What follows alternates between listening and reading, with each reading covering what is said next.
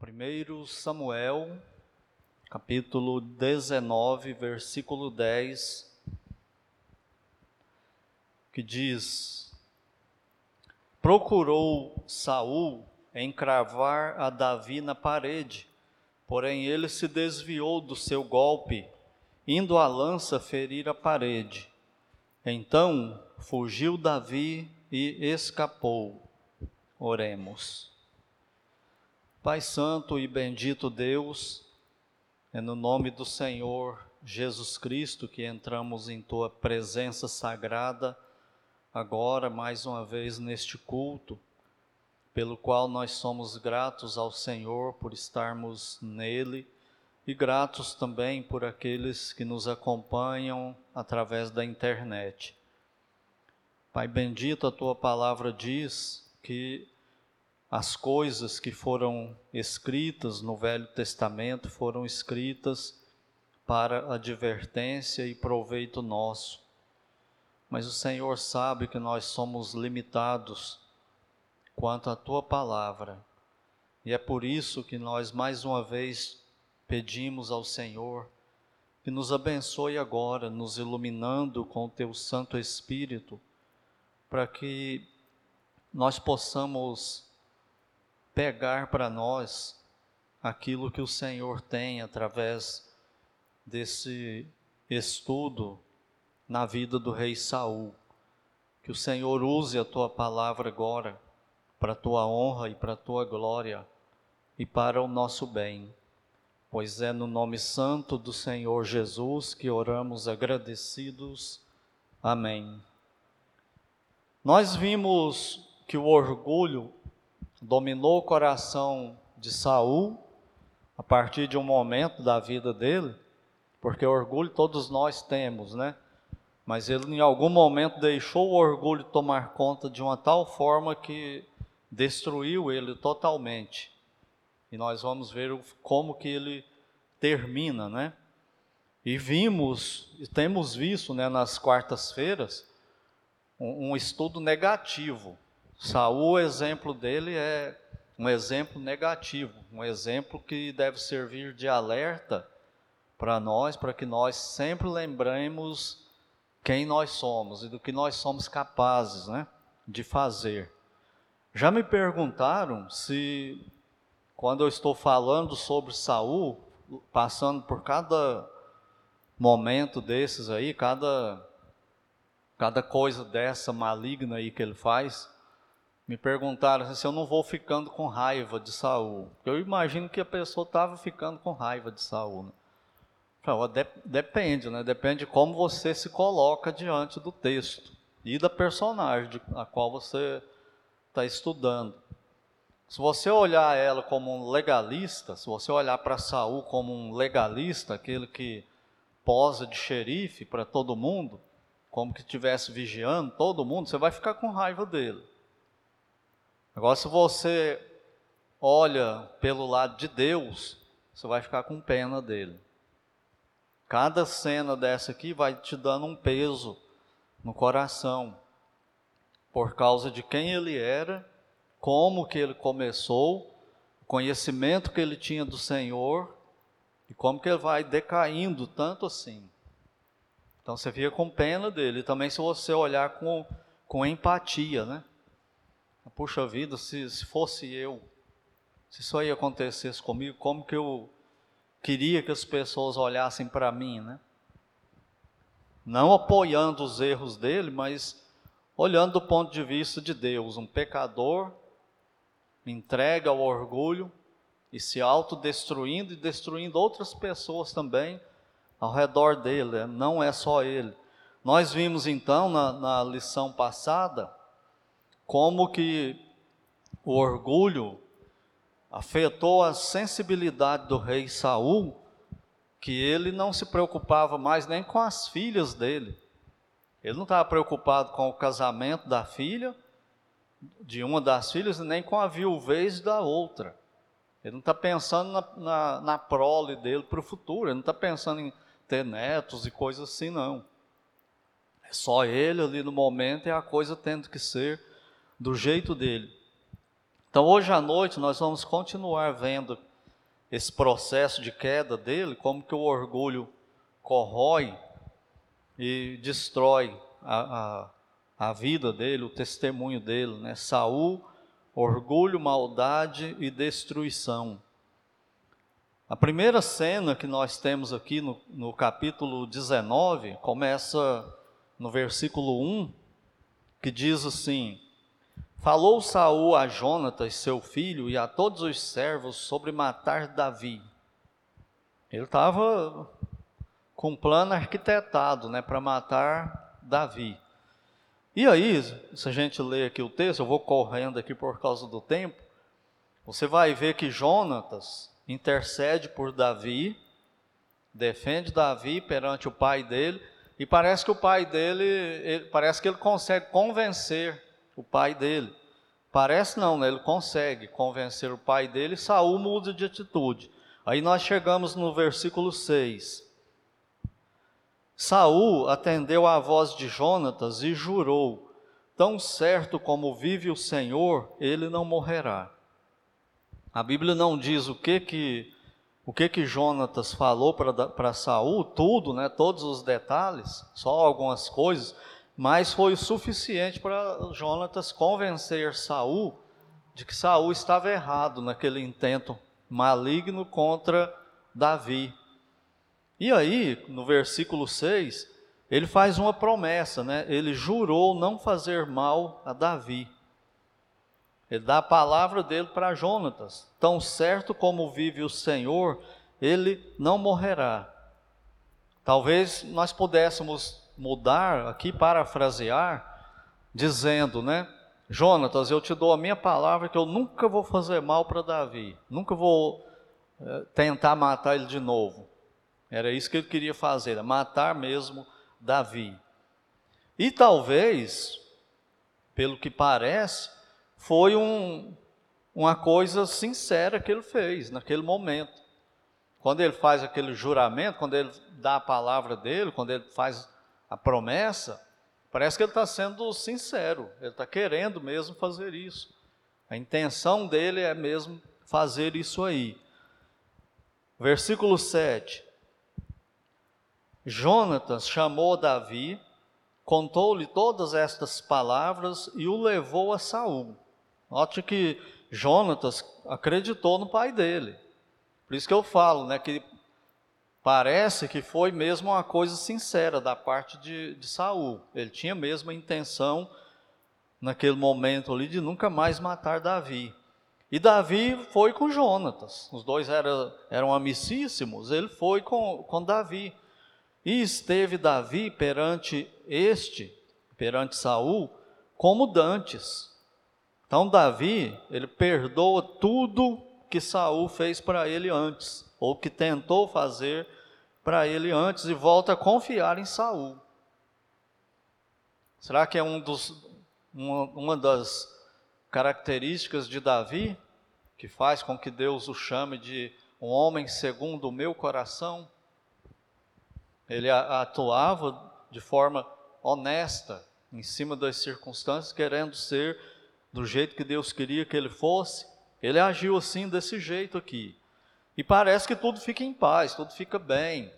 A paz voltou né, entre Davi e Saul. Saul jurou nunca mais vai fazer mal para Davi, não vai tentar matar ele mais. Mas a história não para aí, infelizmente. Versículo 8. Tornou a haver guerra, nós não sabemos quanto tempo aí se passa, né? tornou a haver guerra. E quando Davi pelejou contra os filisteus e os feriu com grande derrota, e fugiram diante dele. Então Davi vai numa campanha, de novo ele é bem sucedido, vence os filisteus, e isso faz com que a fama de Davi vá se fortalecendo. Isso não ficava sem repercutir, né? Não era como hoje que tem internet, mas repercutia. E a fama de Davi ia aumentando. E quando isso acontecia, o que que Saul tinha no coração? Que deixou dominar ele? Orgulho. O orgulho de Saul fazia com que ele não gostasse dessas coisas que acontecia com Davi. Ele já vem tentando matar ele há tempos por isso. E ele fica com raiva. A impressão que eu tenho aqui é que ele fica com raiva. Fala, puxa vida, Davi foi na guerra de novo contra os filisteus e venceu de novo e ele não morreu. Os filisteus não mataram. Era uma guerra entre Israel e os filisteus, aonde Saul estava torcendo pela morte de um do, do melhor líder dele. Vê como o nosso coração é? No meio da guerra de Deus, ele, ele torcendo contra. Querendo ganhar a guerra, mas torcendo contra naquele detalhe ali por causa do orgulho. Então, nesse momento aí, quando isso acontece, o demônio que acompanhava Saul aproveita essa oportunidade. Olha o versículo 9. O espírito maligno da parte do Senhor tornou sobre Saul. Por que nesse momento? Imagino eu que é porque ele ficou com raiva. Ele deu vazão ao orgulho dele, ele deu vazão à raiva dele contra Davi e tudo que ele tinha perdoado, tudo que ele tinha deixado para lá, aquela paz que ele retomou com Davi, morreu ali na hora. A coisa acaba na hora. Por quê? Porque deu lado. Por isso que a Bíblia diz: não deis lugar ao diabo. E ele deu oportunidade, né? E o demônio não perdeu a oportunidade. Foi para cima de Saul. Estava este assentado em sua casa e tinha na mão a sua lança, enquanto Davi dedilhava seu instrumento músico. Davi tocava uma lira, né? Ou uma harpa, algum instrumento assim. Então Davi está lá com o instrumento dele, dedilhando. O que que acontecia? Quando esse demônio atacava Saul, Davi dedilhava o instrumento e o demônio ia embora. Só que nós vimos na lição passada um acontecimento que o demônio não foi embora depois que Davi tocou. Saul tentou matar ele. E aqui acontece a mesma coisa. Davi está lá tocando o instrumento. E o demônio ainda não tinha atacado Saul. Mas aí de repente o demônio vem, né? Parece que ele lê o semblante de Saul. Os demônios fazem isso, né? Eles, eles conseguem perceber nosso, nosso semblante. Nós conseguimos, né? Uns nos outros. Por que, que a gente pergunta para a pessoa: o que, que você tem? Por quê? Porque está diferente, né? Nós temos uma ideia que alguma coisa está mal, mas não sabemos o que. Os demônios têm essa percepção um nível muito mais elevado do que o nosso. Então ele vê isso e aproveita essa oportunidade. E olha o que acontece. Versículo 10: Procurou Saul encravar a Davi na parede. Saul queria usar aquela lança como se fosse um, um prego grande, né? e jogar a lança em, em Davi e pregar ele na parede. Ele não era só matar, só ferir Davi, não. Ele queria pregar ele na parede, queria encravar, era muita raiva que ele tinha. Parece que é do nada que essa raiva vinha contra Davi. O que, que, o que, que Davi fez aqui? O que, que Davi fez na guerra para trazer Saul contra ele? Ele não fez absolutamente nada. E é assim também no seu dia a dia. Muitas vezes não precisa você fazer nada, você vai ser atacado. E nós precisamos estar preparados para isso, igual Davi estava. Porém, ele se desviou do seu golpe, indo a lança ferir a parede. Então fugiu Davi e escapou. Então aqui nós temos algumas coisas para considerar. Primeira coisa, por que que Saul errou essa essa lançada que ele deu de tão perto? Se ele é um, um herói de guerra, um, soldado valente, por que, que ele erra de tão perto?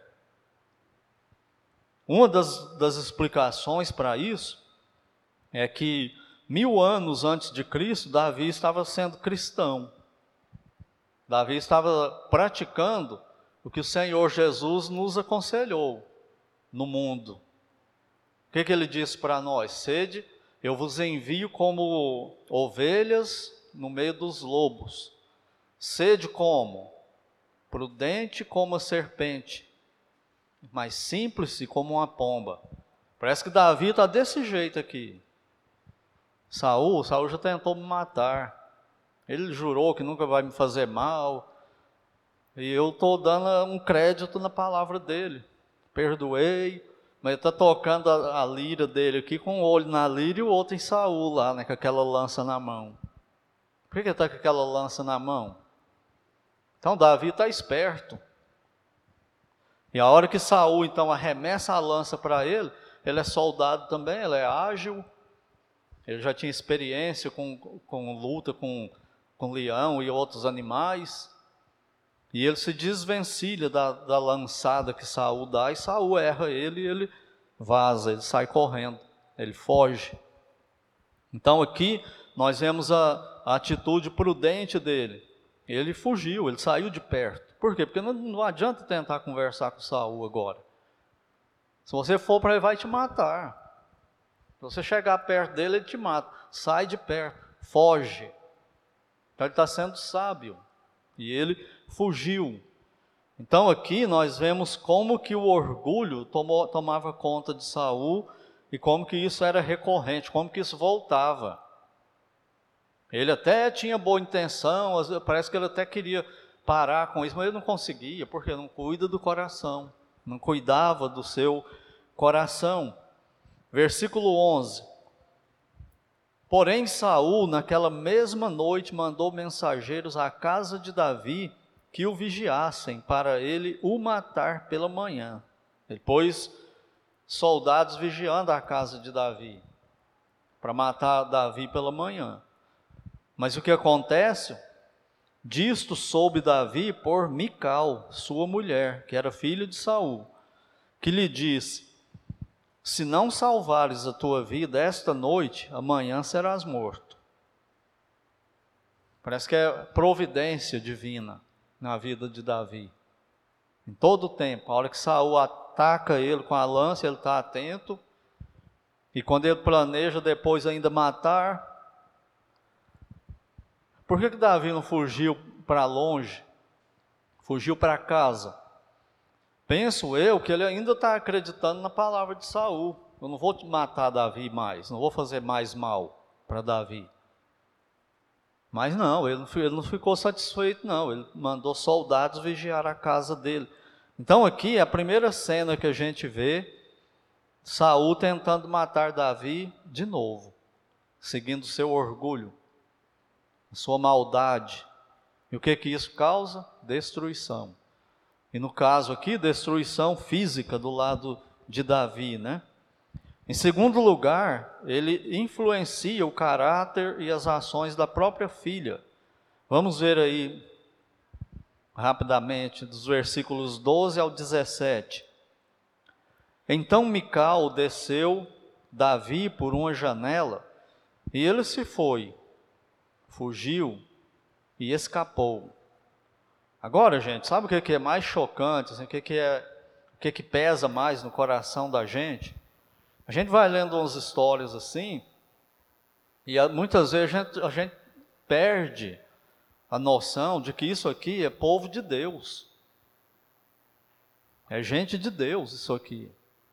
Isso não é no meio dos piores pagãos do mundo, não, mas do povo escolhido de Deus. Você vai vendo assim o que, que vai acontecer. Vai, como que chega a esse ponto? Conhecendo Deus, conhecendo a Bíblia, sabendo como que tem que fazer, mas vai descendo, né? É o pecado. Agora olha só o versículo 13. Mical tomou um ídolo do lar. Esses, olha só, como que Mical, filho do rei, ungido do Senhor, esposa do rei Davi, tem um, tem um ídolo em casa, uma estátua. Isso é um astarote, um deus daqueles lá. É uma imagem desse deus, Baal, sei lá o que, que era essa imagem. Mas tinha um ídolo do lar, fazia culto para esse ídolo. Igual o católico faz hoje, não tem uns, uns santos em casa? Esse, ela tinha também. Na casa de Davi, a esposa de Davi. Ela não é o caos no povo de Deus. E muitas vezes, sabe o que, é que são esses nossos ídolos do lar? Trabalho, estudo, é, time de futebol, ator, atriz, cantor, cantora, corrida de Fórmula 1, pode ser qualquer coisa. Nosso ídolo do lar. Só não tem uma estátua, mas tem outras formas de idolatria, né? E olha o que ela faz com, com esse santo aí, com esse ídolo. Mical tomou um ídolo do lar e o deitou na cama. Pôs-lhe à cabeça um tecido de pelos de cabra. Por que, que você acha que ela fez isso? Por que, que ela pôs esse, esse tecido que parecia cabelo na cabeça? Para enganar o povo, para parecer que era Davi. É uma trama, sabe? É uma trama que não tem absolutamente nada a ver com Deus, essas atitudes e o, e o cobriu com um manto. Tendo Saul enviado mensageiros que trouxessem Davi, ela diz: está doente. O que, foi isso aí? Mentira. Ele está doente. Saul mandou os soldados lá para buscar Davi para levar ele preso para matar ele. Isso aqui a gente discutia muito no seminário, questão de ética cristã. Uma mentira dessa aqui vale ou não vale? Não, mentira não vale em lugar nenhum. Tem gente que fala assim, por que, que Deus aceitou é, a mentira de Raabe? Quem fala, onde que está escrito que Deus aceitou a mentira de Raabe? O que está escrito na Bíblia é não mentirás. Você não mente para ninguém. Ela mentiu porque ela pecou, ela não teve fé, não confiou em Deus. Só que Deus pega essas coisas e acaba transformando isso em bênção pela graça dele. Mas não é que ele está aprovando mentira, não. Já viu o crente falar assim: não, naquele momento eu não tive saída, eu tive que contar uma mentirinha. Não, você tinha que obedecer a Deus como crente, falar a verdade. Ah, mas se eu falasse a verdade, eu ia morrer. Então, tinha que ser igual Sadraque, Mesaque e Abednego, falar a verdade. Mesmo sob risco de morte. Então, Deus não aprova pecado em hora nenhuma, né? Mas, enfim, Mical, aqui, creio eu, agindo com boa vontade, que ela amava Davi, ela lascou uma mentira, né? Falou que Davi estava doente. Olha o que acontece. Então, Saul mandou mensageiros que vissem Davi, ordenando-lhes: Trazei-mo mesmo na cama para que o mate. Ele está doente? Tá, então vai lá e pega a cama dele e traz ele na cama que eu vou matar ele doente. E olha o que a mulher faz. Vindo, pois, os mensageiros, Saul aí estava tava determinado mesmo a matar Davi, não estava? Está pior do que o Charles Bronson no desejo de matar. Ele queria porque queria matar mesmo Davi. 16. Vindo, pois, os mensageiros, eis que estava na cama o ídolo do lar e o tecido de pelos de cabra ao redor da sua cabeça. Então disse Saul a Mical. Agora Saul já estava lá, né? Porque assim me enganaste e deixaste ir e escapar o meu inimigo. Está vendo? Ele pôs na cabeça dele que, que Davi era inimigo dele. Ele se convenceu disso. O demônio está por trás disso, né? Respondeu-lhe Mical, porque ele me disse: Deixa-me ir, senão eu te mato. O que, que foi isso também? Outra mentira. Família real, do ungido do Senhor, povo de Deus que conhecia a Bíblia, e vai agindo desse jeito, o tempo todo faz o povo perder a noção do que, que é ser povo de Deus. Mas muitas vezes a gente faz a mesma coisa hoje. E ainda pensa que está bem, né? Então essas duas coisas aí, por que que Mical tinha o caráter desse jeito aqui? Porque parece que isso já era uma coisa de família. Essas tramas, sabe? Essas, essas, essas maldades essas mentiras, usar mentira. Parece que isso já era de família. Ela cresceu vendo o pai agir assim. A mãe, a Bíblia não fala muito, né? mas devia ser uma mulher que sofria muito com esse marido dela. E ela foi influenciada pelo pai. Então eles tinham o caráter desse jeito aí. Então, são as famílias muito fora, fora da curva, biblicamente falando. Tudo por causa do pai, a influência né, do pai. Encerrando aqui com três lições, a primeira é, é a repetida de sempre, né? Guardar o coração. Vamos guardar o coração. Para a gente não ficar igual Saul, só tem um, um remédio: é encher o nosso coração de Bíblia. E do, do, jeito certo, não adianta nada encher o coração de Bíblia interpretando errado. Se interpretar errado, vai aplicar errado. E vai viver em pecado do mesmo jeito. Então é encher o coração de Bíblia e se sujeitar a ela mesmo como autoridade máxima e final. Segunda lição é que nós precisamos ter cuidado também com, com as nossas atitudes, o que nós falamos, porque como nós somos e como nós agimos influencia outras pessoas. No caso aqui, Saul sobre a filha dele, as filhas dele. Então, nós temos que ter cuidado com isso. Nós influenciamos pessoas com as quais nós convivemos. Influenciamos filhos, sobrinhos, netos, colegas de trabalho, influenciamos pessoas e passamos uma imagem de Deus para eles. Às vezes do diabo, né? Parecendo que falando que é Deus. Então o pecado, lembre-se lembre disso, o pecado, ele nunca atinge só a gente. Ele sempre pega outra pessoa. Pecado é igual erva daninha. Você mora do lado de uma casa, aí no seu quintal, você olha no quintal do vizinho, tem um milharal. Aquele milharal passa para o seu quintal e nasce também, para você colher milho. Mas se estiver cheio de carrapicho lá, o que, que acontece com o seu quintal também? Enche de carrapicho do nada. O pecado é desse jeito. Ele atinge outras pessoas. Quando a gente peca, outra pessoa dança também. Nunca é só nós. Então vamos ter cuidado com o nosso viver. E por último, né? Uma coisa que eu já falei aqui durante a explanação, é como que o povo de Deus pode afastar-se dele no dia a dia e nem perceber. O segundo a sexta, né, David? Porque o sábado e o domingo, ó, é Bíblia, é culto, é conferência, é escola dominical, domingo à noite, mas o segundo a sexta. Como que o povo de Deus chega a isso? Porque coloca no coração um estilo de vida sem Deus. Deus é só uma coisa no lugar, não é 24 horas por dia. Não é relacionamento com Deus, levando Deus a sério, né? E o povo fica desse jeito mesmo. Trama, idolatria, maldade de todo tipo. E os dez mandamentos, o que, é eles faziam com os dez mandamentos? E sabe o que é triste também aqui é que esse povo aqui, muito provavelmente, no sábado, eles estavam lá no tabernáculo, na oração de Israel,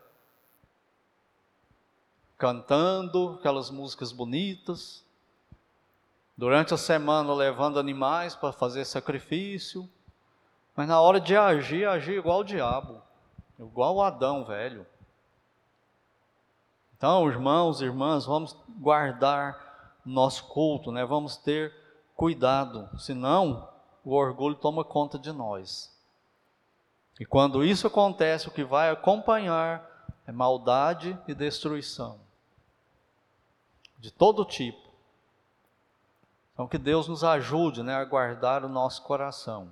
Nós somos lavados pelo sangue de Cristo. Estamos libertos da condenação, do poder do pecado, mas ainda temos a natureza pecaminosa. E se a gente não cuidar, a gente age igualzinho um, uma pessoa ímpia, uma pessoa sem Deus. Que Deus nos ajude e nos abençoe.